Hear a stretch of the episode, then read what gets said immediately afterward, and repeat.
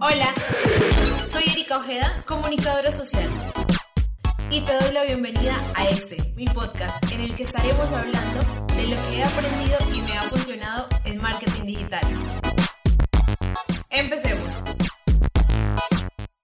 Con todos los nervios y la adrenalina que puedes sentir en una primera cita ciegas, así empecé yo a emprender en marketing digital. Hola, hola, te doy la bienvenida a este, el primer capítulo en el cual te voy a contar un poco de mi historia. Efectivamente, estudié comunicación social y en paralelo estaba trabajando. En esta empresa para la que trabajé durante cuatro años y medio, empecé como mesera, fui cajera, asistente de gerencia y finalmente fui coordinadora comercial y publicitaria. Es una marca reconocida en la región, pertenece al sector Oreca y cuando llegó a la ciudad traía una propuesta bastante innovadora y dentro de su storytelling tenían un personaje que hacía o hace un poco más divertida eh, la historia de esta marca. Finalmente estaba en el cargo de coordinadora publicitaria y decidimos en un momento crear un perfil de Instagram que al final vendría siendo un nuevo canal de comunicación para la marca en un día de estos recibimos un mensaje de una persona que decía, hola, me gustaría contactarme con la persona que se encarga de publicidad, algo así decía el mensaje. Yo le respondí, le dije, sí, mucho gusto, soy yo, ¿en qué te puedo ayudar? Me dijo, me gustaría hablar contigo por WhatsApp. Le di mi número de teléfono y lo primero que me dijo fue, mira, me gusta mucho lo que estás haciendo con esa marca y me gustaría que me hicieras una asesoría. Y yo quedé como, oh my god, o sea, literalmente para mí era súper sorprendente que alguien me pidiera una asesoría cuando yo realmente sentía que no lo podía hacer o en mi mente no estaba ni siquiera la posibilidad de que yo asesorara una marca. Y pues básicamente después de una conversación en WhatsApp, que siempre toda fue por texto, o sea, nunca ni siquiera es una nota de voz ni una llamada, y pues a mí realmente me da como un poco de desconfianza, no sé, yo era como no sé qué raro. Eh, hicimos una programación de una reunión, yo le dije, yo soy in-house, podría el sábado después del mediodía, organizamos esa semana, hicimos la reunión. Y el día de la reunión yo llevaba como una agenda con las preguntas que le iba a hacer, pero ustedes no saben el nivel de vacío en el estómago, como de miedo que yo tenía, porque profesionalmente yo decía, wow, o sea, de verdad para mí era demasiado emocional que alguien estuviera diciendo como tu trabajo es súper chévere.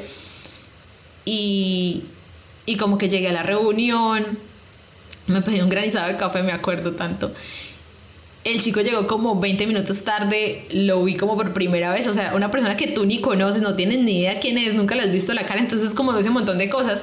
Era un chico súper joven, me empezó a contar como de la marca, eh, que se la habían vendido unas personas que habían tenido ya la marca, bueno, me empezó como a contar un montón de cosas y luego eso le hice una propuesta que se la envió por correo electrónico y efectivamente cerré ese primer cliente, no como asesoría, él quería básicamente que le hiciera un manejo de redes. Lo hice como un adicional porque lo que hacía yo era trabajar de lunes a sábado en la marca para, que, la, para la que lo venía haciendo y los domingos yo iba a hacer fotografía y programaba como todo el tema de parrillas de contenido y la estrategia que se iba a hacer con ellos y lo empezamos a implementar de verdad funcionó súper bien, hubo varios cambios y a raíz de esa primera persona que se contactó conmigo empezaron a surgir muchas cosas en mi cabeza.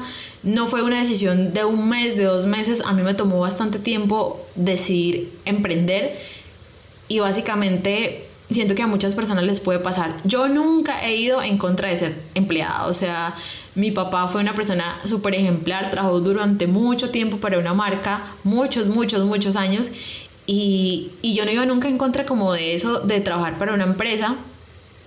Yo quería, o en teoría mi estructura estaba que después de los 30 años, después de trabajar para una empresa grandísima, porque ese era como mi sueño, una empresa así súper macro, después de hacerlo, eh, sí creía que iba a emprender. Pero no, esto me tomó por sorpresa. Este primer cliente, la primera persona que me buscó, y realmente a partir de, esas pequeñas cosas nacen cosas súper interesantes.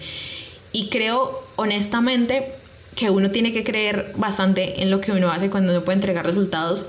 Y algo más importante que eso, no confiarse nunca en lo que uno cree que sabe. Siempre estudiar más porque como en este campo, en muchos campos, siempre hay que estar aprendiendo cosas diferentes. Así que literalmente mi emprendimiento empezó con unas citas ciegas. Lo que les digo yo, básicamente se lo tomé como un adicional, algo que hacía los domingos que iba a hacer las fotografías y programaba como cosas los sábados en la tarde fue algo adicional inicialmente y ya luego vinieron más procesos, una persona me recomendó, otra persona, una fotógrafa que yo conocía eh, me recomendó con otra marca y así ha ido como creciendo todo esto hasta el momento que yo dije, quiero emprender y quiero hacerlo. La decisión no fue fácil, honestamente no, no fue fácil y va a sonar un poco raro, pero siento que una de las cosas que a mí más me impulsó como hacer todos estos cambios y decir yo puedo, voy a emprender, voy a arriesgarme, fue un viaje que hice fuera del país, creo que fue mi primer, pues creo no, fue el primer viaje que hice fuera del país y después como de darte cuenta que, que hay un mundo demasiado gigante al que tú puedes llegar, como que eso te abre un montón la mente y tú dices como, ve, o sea, yo puedo con más cosas. Pero poder con más cosas es como tú puedes hacer más, pero también tienes que aprender más y todo el tiempo, todo el conocimiento que puedas absorber, hazlo. Porque al final, así como en marketing digital todos los días sale algo nuevo, en cada una de las carreras o profesiones que ustedes desarrollen o desempeñen, siempre hay algo nuevo, literalmente, para, para aprender y eso nos aporta como personas yo creo que mi camino todavía está como empezando recién, pero estoy muy feliz por lo que he logrado porque ya trabajo con marcas muy grandes de la ciudad. Eh, inclusive en algún momento hicimos algunas cosas para una marca en Bogotá, que fue súper chévere, fue muy corto la verdad, pero siento que, que vienen cosas mucho más interesantes y esta pandemia y este proceso nos ha cambiado el universo de una forma instantánea. Literalmente a un clic la vida nos cambió. O sea, esto fue en menos de nada. Y lo mejor está por venir. Bueno, este fue el primer capítulo. Muchísimas gracias por escucharme. En el siguiente capítulo aterrizaremos sobre las herramientas de marketing digital básicas o sobre las que en teoría deberíamos conocer para poder tratar o manejar nuestras marcas de la forma adecuada. Mi nombre es Erika Ojeda. Me puedes seguir en Instagram como arroba Erika Ojeda V.